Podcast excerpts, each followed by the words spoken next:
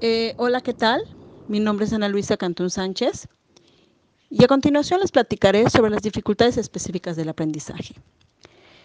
La teoría menciona que hay diferencias para poder identificarlas.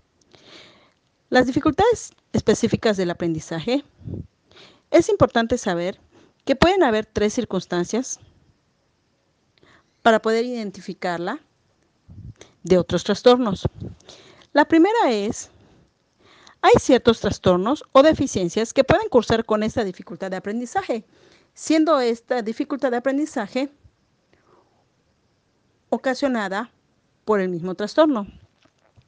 La segunda es el llamado efecto Mateo.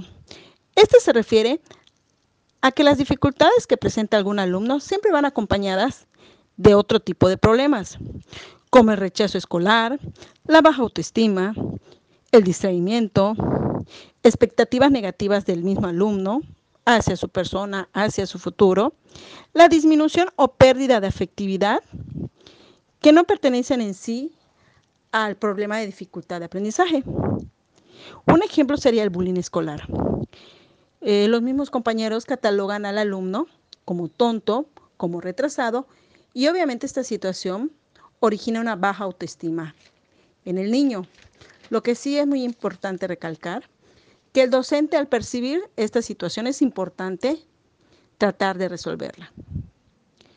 Y por último, la tercera circunstancia es de cuál son las mismas consecuencias perjudiciales que el mismo problema específico de aprendizaje ocasiona sobre los demás aprendizajes escolares y el alumno y su desarrollo. Un ejemplo sería el recursar un, algún grado escolar y obviamente eso repercute en la baja autoestima del alumno.